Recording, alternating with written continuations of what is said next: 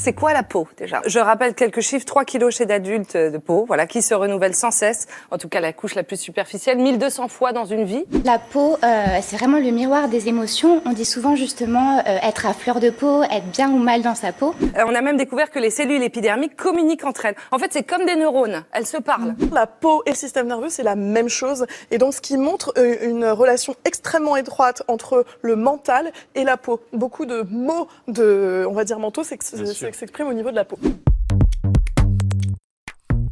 Chères auditrices, chers auditeurs, c'est le moment de nous retrouver, comme chaque quatrième mardi du mois, pour un nouvel épisode d'Hyperchondriac, le podcast de Santé Magazine, 100% gratuit, 100% pour vous. Merci de nous soutenir, merci de nous écouter. Ce mois-ci, nous allons discuter de relations qui existent entre notre peau et nos émotions. Rougir quand on a honte, blêmir quand on a peur, avoir la chair de poule quand on éprouve une grande joie, qui n'a pas vécu de telles situations? Qu'on le veuille ou non, quitte à nous trahir et nous embarrasser, les émotions peuvent colorer notre peau. La peau est l'organe sensoriel le plus grand de notre corps. Et oui, de la tête aux pieds, notre enveloppe corporelle a une surface d'environ 2 mètres carrés. Elle abrite de nombreuses terminaisons nerveuses qui communiquent de façon permanente avec notre cerveau. Alors, par nature sensible, la peau est-elle toujours le reflet de nos émotions? Que nous dit-elle quand elle réagit? Quand elle est malade? L'eczéma, le psoriasis? Ou encore le vitiligo? Révèlent-ils des problèmes psychiques? Et si oui, comment en prendre soin? Je suis Aline Perrodin, la directrice de rédaction de Santé Magazine, pour répondre à toutes ces questions, je reçois la docteure Sylvie Consoli, qui a un double parcours. Docteur Consoli, bonjour. Bonjour, je suis dermatologue de première formation et puis ensuite j'ai fait une formation de psychanalyste. Vous étiez membre de la Société psychanalytique de Paris, fondée en 1927 par entre autres Marie Bonaparte. Pourquoi une dermatologue s'intéresse-t-elle à la santé psychique et à notre inconscient? D'où vous vient cet intérêt? Oh, je crois que ça vient euh, bien, bien avant euh, mes études euh, en dermatologie et peut-être même en médecine. J'ai commencé médecine parce que ce qui me plaisait, c'était la rencontre avec les gens. Et je me suis aperçue que la peau était justement une formidable interface entre les gens et les autres et le monde et le médecin. Je pense que j'ai beaucoup aimé ma spécialité de dermatologue et que je n'ai pas voulu complètement l'abandonner. Et donc, la psychanalyse me permettait d'allier l'approche dermatologique et aussi euh, l'approche psychique des malades. Ça s'est fait au fur et à mesure, d'une part, de mon travail personnel, puisque pour des problème d'ordre personnel, j'ai entrepris une psychanalyse. Et d'autre part, cette psychanalyse m'a amené à écouter les gens et à les écouter d'une autre façon en essayant de faire des liens entre ce qui leur arrivait, leur histoire, leur vie euh, et le vécu de leur maladie dermatologique. La peau réagit à la température, au toucher, au massage. Comment réagit-elle aux émotions? Eh bien, on sait que les émotions ont des expressions corporelles au niveau de tous les organes, mais ce qui fait la particularité de la peau, c'est que les réactions corporelles cutanées sont visibles, on les voit. C'est ce qui donne un, aspect très particulier à ces émotions. Et d'autre part, non seulement la peau est le lieu d'expression des émotions, mais elle génère des émotions. Le toucher génère des émotions, provoque des émotions très diverses selon la qualité du toucher. La peau est donc un langage. Ces expressions cutanées varient-elles d'un individu à l'autre? Non, grossièrement, ce sont à peu près toujours les mêmes. Ça peut toucher les glandes sudoripares, on peut se mettre à transpirer, ça peut toucher les poils qui se hérissent, on a la chair de poule, et puis ça peut toucher tous les vaisseaux aussi qui, qui sont si nombreux dans la peau, il peut avoir des crises de rougeur, éventuellement des sensations particulières dans la peau, de chaud, de froid, de brûlure, etc. Donc elles sont très variées et elles existent chez tous les individus. Ensuite, selon les individus, elles peuvent être vécues différemment et elles peuvent plus tirer vers la pathologie. Joie, colère, surprise, peur, tristesse? De quelle émotion parle-t-on exactement? On pourrait imaginer que les émotions positives n'ont pas les mêmes répercussions sur la peau que les émotions négatives. Eh bien, en effet, il existe toutes sortes d'émotions. On parle le plus souvent des émotions négatives, les grandes émotions, la peur, la colère, mais il existe aussi des émotions positives comme euh, la joie ou comme euh, l'excitation intellectuelle qui peuvent provoquer des manifestations euh, d'ordre cutané. On en arrive parfois en effet au stress, mais il y a des stress positifs aussi. Hein. Bien entendu, la peau est normalement un organe euh, sensoriel et donc euh, c'est tout à fait euh, habituel, normal que les émotions puissent s'exprimer au niveau de la peau. De même que les émotions peuvent s'exprimer au niveau des intestins et donner à certains, quand ils vont passer des examens, des crampes dans le ventre ou une accélération du transit intestinal. On ne devrait donc pas s'en étonner. Non, on ne devrait pas s'en étonner. Ça devient pathologique quand justement on s'en étonne, on le vit mal, on interprète ces expressions corporelles d'une certaine façon, ou parfois que ça aggrave certains états pathologiques cutanés. Selon les enquêtes médicales, la moitié de la population française a la peau sensible. Les personnes ressentent des picotements, des démangeaisons, des rougeurs, à cause de facteurs qui habituellement ne provoquent pas de réactions désagréables, comme le froid, le chaud ou encore la pollution et le vent. Ce type de peau est-il plus sensible aux émotions? Alors, toute peau est sensible et a un lieu sensoriel euh, très important. Aucune peau n'est une enveloppe inerte. Hein, elle est irriguée par de nombreux vaisseaux, elle est le siège d'un très très riche réseau neurologique, immunologique, endocrinien, avec des tas de neurotransmetteurs et toutes les cellules de la peau euh, émettent des neurotransmetteurs, ont des récepteurs à ces neurotransmetteurs et de même aux hormones, donc toutes les peaux sont sensibles. Peut-être que certaines peaux, en effet, sont plus sensibles que d'autres. On parle des peaux plus fines, des peaux de blondes, de peaux plus sensibles, oui, ça, ça existe, c'est sûr. Les émotions se manifestent par des symptômes physiques, boule au ventre, palpitations, et aussi sur la peau. Et cela commence très tôt, déjà dans le ventre de la future maman. Je dirais que la peau, d'abord, vous savez qu'elle vient du même feuillet embryologique que le cerveau, de l'ectoderme, et la peau n'est absolument pas déconnectée de tout le reste du système nerveux et elle est en lien sans cesse avec euh, l'aspect euh, neurologique euh, de notre organisme. Elle n'est pas du tout, pas du tout déconnectée. La dermatologie est devenue peu à peu une spécialité très importante parce qu'on s'est aperçu qu'en effet, la peau était connectée à tout le reste du corps et que, par exemple, beaucoup de maladies générales qui, qui touchent d'autres organes ont des expressions cutanées. Donc la peau est en lien avec et le psychisme et l'organisme euh, de l'individu. Le professeur Laurent Miséry est chef du service de dermatologie et directeur du laboratoire de neurosciences à l'hôpital de Brest. Dans son livre Votre peau a des choses à vous dire, il explique que la peau et le cerveau dialoguent dès la naissance. La peau contient des terminaisons nerveuses sensibles aux neuromédiateurs et aux hormones que le cerveau fabrique. Ces substances influencent les capacités de défense et de réparation de la peau, l'inflammation et même la production de sébum et la croissance des poils. La peau peut donc se dessécher ou devenir grasse. Peut-elle devenir malade? Autrement dit, une forte émotion peut-elle déclencher une maladie de peau? Je pense notamment au psoriasis ou à l'eczéma, qui ont une composante inflammatoire. Alors, soyons clairs, je disais que ce qui spécifie vraiment les, les manifestations corporelles des émotions au niveau de la peau, c'est leur visibilité.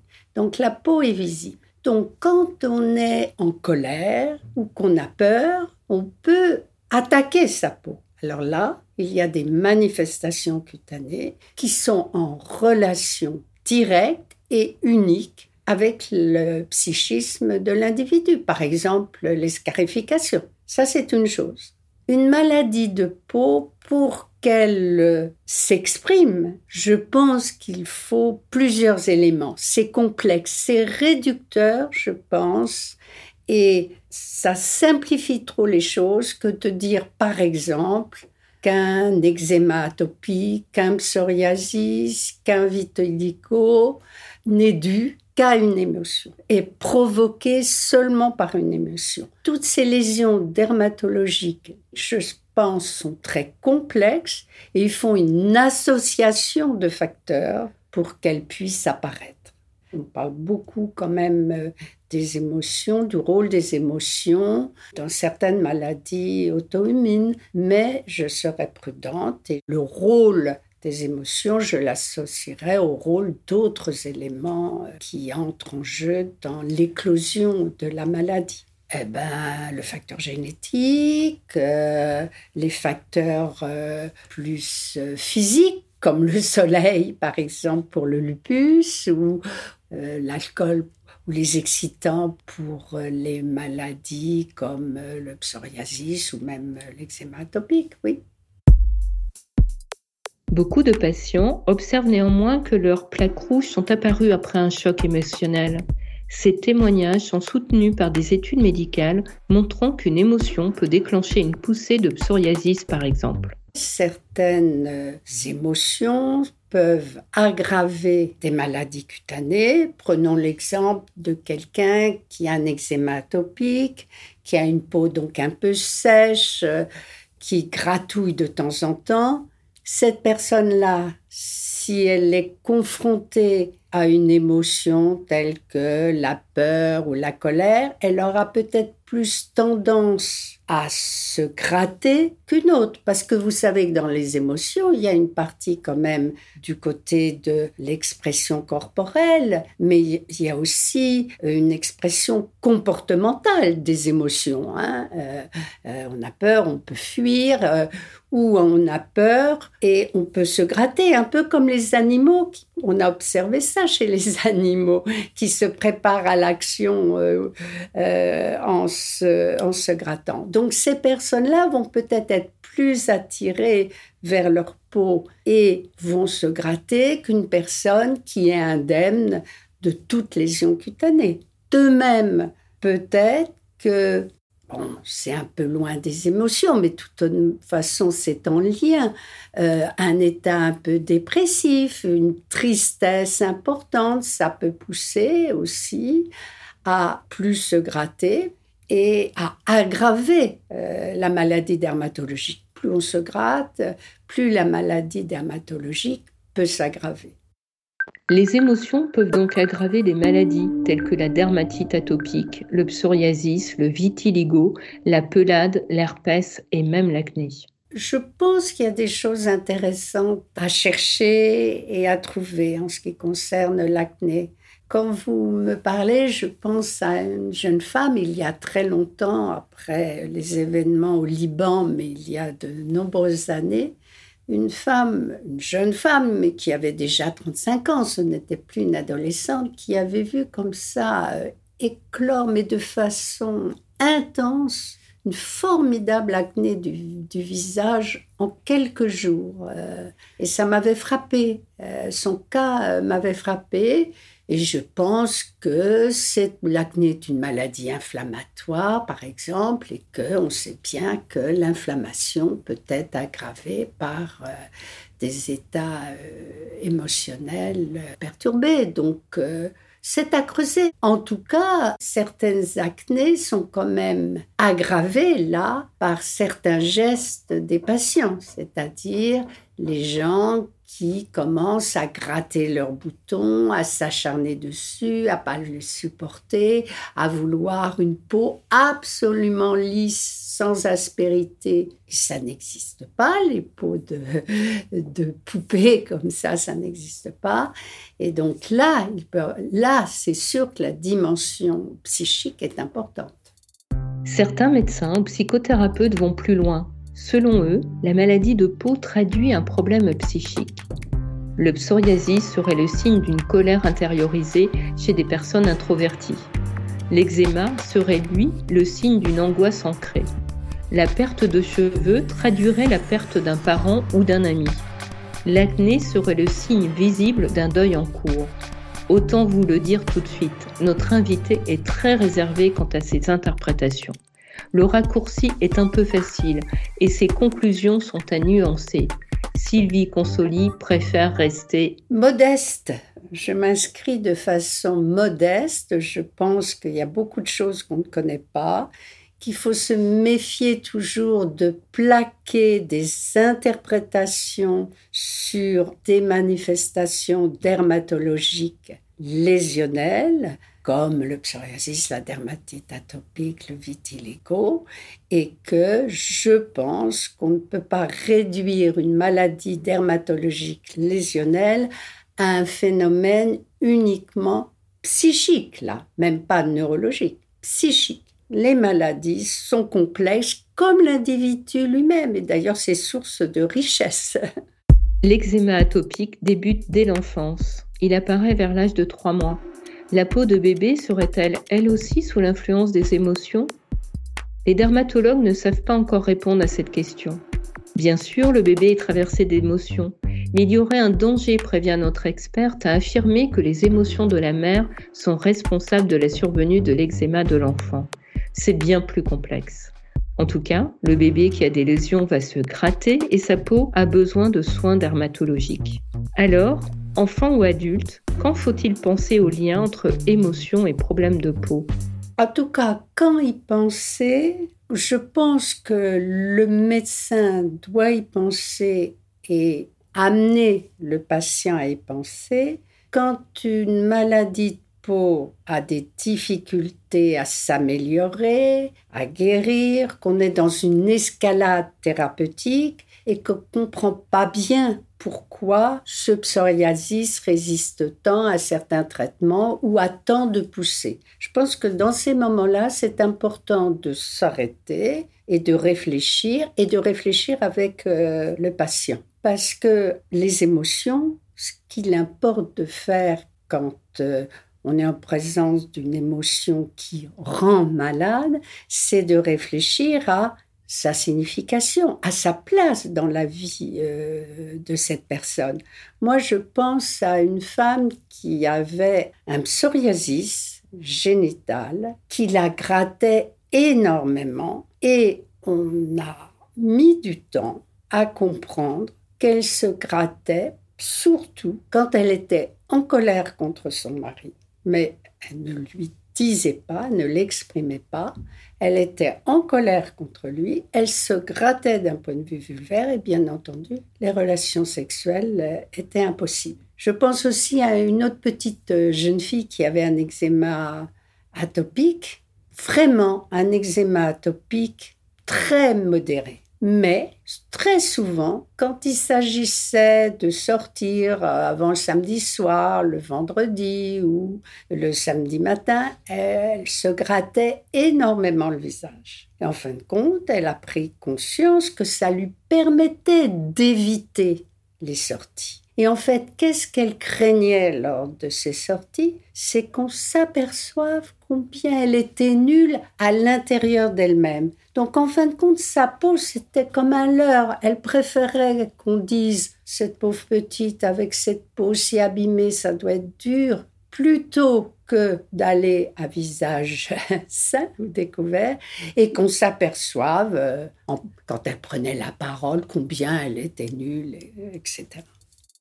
Ces maladies dermatologiques peuvent être aggravées par un stress émotionnel. Elles demandent de l'attention, du soin et de la douceur. Pour la toilette, il faut préférer les douches courtes au bain et utiliser des produits contenant peu ou pas de conservateurs ou de tension actifs. Certains produits hydratants contiennent des actifs apaisants qui peuvent freiner l'inflammation. Tous les soins sont importants. Avant d'aller dans la pathologie, c'est vrai que euh, c'est important de prendre soin de sa peau. Le soin qu'on apporte à la peau, il peut être d'ordre cutané, il peut être d'ordre psychique et aussi il peut être d'ordre plus largement corporel, c'est-à-dire que dans la difficulté à gérer, comme on dit, ses émotions, les approches dites de relaxation peuvent être très importantes. Ça peut suffire à améliorer l'état du patient psychique et cutané. Ça peut être le premier pas d'une approche d'ordre psychothérapique, analytique plus classique. Moi, je suis psychanalyste, donc je favorise plutôt les psychothérapies analytiques, mais tout le monde n'est pas prêt à faire une telle démarche, ce n'est pas nécessaire pour tout le monde. Ce qui compte dans toutes ces disciplines, c'est d'indiquer la bonne approche pour la bonne personne. Et pour certains, ça va être la relaxation. Puisqu'ils se plaignent du corps, autant faire une approche corporelle, au moins dans un premier temps. Pour d'autres, ils sont plus attirés par euh, l'hypnothérapie. Pourquoi pas? D'autant plus que toutes ces approches peuvent se compléter, se succéder. Euh, c'est très important de, de pouvoir ouvrir les possibilités euh, thérapeutiques pour un patient donné. La relaxation, la méditation, le yoga ou l'hypnose nous aident à accepter et à relativiser nos émotions les études montrent que ces approches sont efficaces sur les démangeaisons. Ces techniques psychocorporelles s'ajoutent au traitement dermatologique conventionnel, n'est-ce pas? Bien sûr, c'est jamais seul. Et non seulement ça s'ajoute, mais c'est en lien avec le traitement euh, dermatologique conventionnel. Moi, je pense qu'on ne peut pas se passer d'un traitement dermatologique cohérent et d'un bon suivi dermatologique. Bien sûr que si on a une plaque de psoriasis euh, derrière euh, sur le genou ou euh, une plaque d'eczéma atopique, on peut peut-être se passer de traitement. Mais dans les grandes maladies dermatologiques qui font souffrir localement d'un point de vue cutané, bien sûr qu'il faut une approche dermatologique. Je voudrais dire aussi que bien souvent, les dermatologues peuvent faire un travail de lien entre les émotions et les poussées de la maladie sans avoir forcément besoin d'un spécialiste du psychisme pour traiter le patient. Vous dites bien, c'est un traitement global. Il y a une prise en charge multiple. Quelqu'un qui a une maladie de peau, il est d'abord suivi par un dermatologue et bien suivi. Et puis moi, j'interviens en effet sur le plan psychique en lien avec le dermatologue, mais ensuite j'interviens sur le plan psychique et c'est un long travail qui peut s'amorcer et qui peut s'épanouir pour faire des liens, comprendre un peu pourquoi, par exemple, quand on doit sortir le soir, d'un seul coup, on se met à se gratter. Ou pourquoi on a eu une poussée de psoriasis justement euh, cet été-là alors que le soleil brillait. Les dermatologues sont-ils maintenant plus à l'écoute de la dimension émotionnelle des problèmes cutanés? Disons qu'elle s'inscrit de plus en plus. Ça demande encore beaucoup de travail et du côté des dermatos et du côté des spécialistes du psychisme pour se rencontrer, parler ensemble.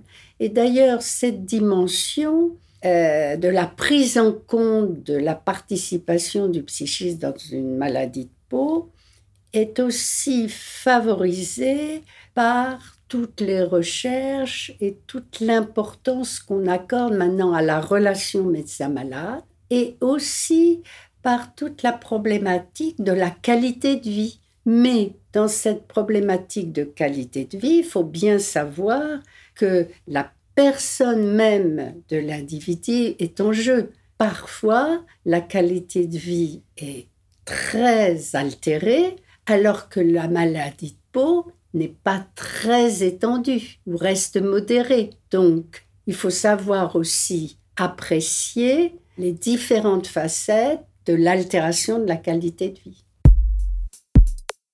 Pour certaines personnes, aller voir un psy reste une démarche difficile.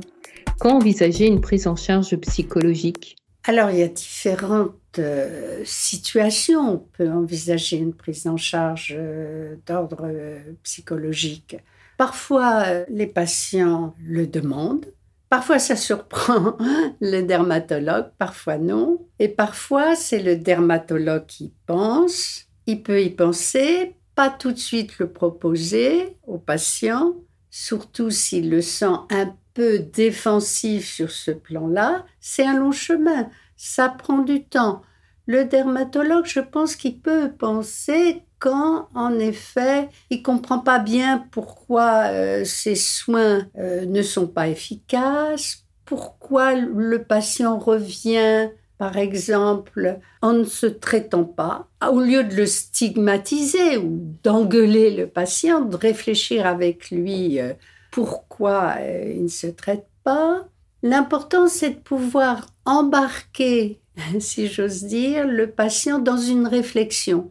Un dermatologue peut parfaitement dire, attendez là, je ne comprends pas très bien ce qui se passe euh, pour votre problème, on peut s'arrêter pour y réfléchir. Qu'est-ce qui se passe? Qu'est-ce que vous en pensez? Moi, je pense ceci ou cela. Et si on demandait l'avis de quelqu'un Pour vous, le patient, mais parfois aussi le médecin peut dire, moi j'ai besoin de l'avis d'un spécialiste pour savoir si une partie ne m'échappe pas, une partie de votre souffrance ne m'échappe pas, et si ça ne vaudrait pas la peine euh, d'y prêter attention. Jusqu'où on peut aller avec son dermato, je dirais plutôt, le dermatologue doit être conscient de ses limites. Hein. C'est à lui de dire, ça c'est pas mon domaine, je ne suis pas assez compétent, nous avons besoin de l'aide de quelqu'un d'autre, d'un spécialiste, euh, pour avancer. Dans certains CHU, existe cette euh, consultation mixte euh, faite à la fois par un dermatologue et par un psychiatre. On n'est pas toujours dans cette euh, situation idéale, mais ce qui est important pour le dermatologue et le patient qui consulte le dermatologue, c'est la façon dont il considère le psychiatre auquel il va adresser son patient. Ce qui compte, c'est la qualité du lien du dermatologue avec le psychiatre. Si on adresse à un psychiatre que l'on ne connaît pas, en donnant un nom qu'on a eu à droite ou à gauche, etc., le patient, il, ne va pas aller voir le psychiatre. Donc, la façon dont le dermatologue investit la psychiatrie, le psychisme, la réflexion psychique et un psychiatre, est très importante et ne nécessite pas forcément la présence physique euh, du psychiatre. Ce qui est important, c'est qu'il soit présent dans sa tête. Merci Sylvie Consoli pour toutes ces réponses. J'espère que ce podcast vous aura aidé à mieux comprendre les interactions entre la peau et nos émotions sans nier le rôle des émotions, il ne faut pas tout leur attribuer. Il importe toutefois de briser le cercle vicieux qui peut se mettre en place, la maladie de peau qui stresse et le stress qui aggrave la maladie. La peau n'est pas un organe comme les autres, elle nous protège et en même temps elle nous dévoile. Hyperchondriac est un podcast de Santé Magazine. Vous pouvez l'écouter sur Deezer, Spotify et toutes les plateformes de podcast. Si vous avez aimé cet épisode, dites-le, partagez-le, abonnez-vous, écrivez-nous sur nos pages Facebook et Instagram et à l'adresse rédaction@santémagazine.fr. Nous vous donnons rendez-vous le mardi 23 novembre pour un prochain épisode. Nous parlerons de l'endométriose et nous verrons pourquoi de plus en plus de femmes sont concernées.